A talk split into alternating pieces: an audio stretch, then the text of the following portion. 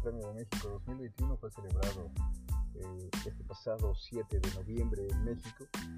Realmente se hizo mucho la espera debido a que el 2020 por pandemia no lo tuvimos y ahora tuvimos esa oportunidad de verlo presencialmente ya en la Ciudad de México en el Autódromo Hermanos Rodríguez, donde pues bueno, el checo corrió muy, muy, muy, muy bien, defendió una gran carrera, estuvo a punto de pelear de el segundo lugar a Hamilton en su momento, lo vimos obviamente salir desde cuarto lugar, donde pues bueno, también Yukitsu y Schumacher realmente fueron de los dos primeros en abandonar la carrera, ahí tuvieron el tema del mercado y pues bueno, al inicio de la, de la primera vuelta, pues bueno, Verstappen aprovechó el rebufo para rebasar por la parte externa a Lewis Hamilton, ya que estaba en primera posición, luego de que Valtteri Bottas realmente tuvo un trompo en el inicio de la carrera, pasando la primera recta, en la primera vuelta, inmediatamente tuvo ahí un tema con Ricciardo, pues bueno, fue quien le, pegó obviamente y quedaron totalmente al revés, una gran largada que dejó varios incidentes, retomando obviamente el tema de la, de la carrera como tal, hizo no salió volando a tener un contacto con Esteban Ocon,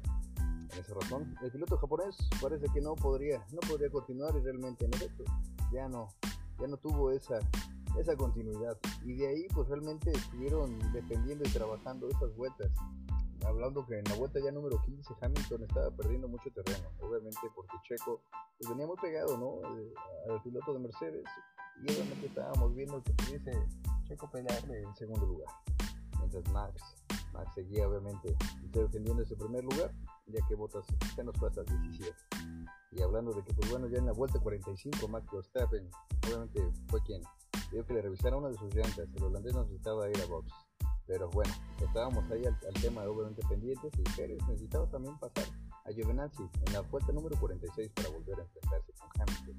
En busca de ese segundo ansiado lugar. Obviamente hubiésemos todos querido que llegáramos a la, a la primera, al primer lugar. Obviamente ya en la vuelta número 71 de 71, ahí Checo no podía rebasar, pero Max Verstappen y Checo hicieron el mismo 3 una gran carrera, Gran carrera para el mexicano. Subió al podio en casa, haciendo historia. Checo Pérez es el primer mexicano en subir el podio dentro de su mismo país.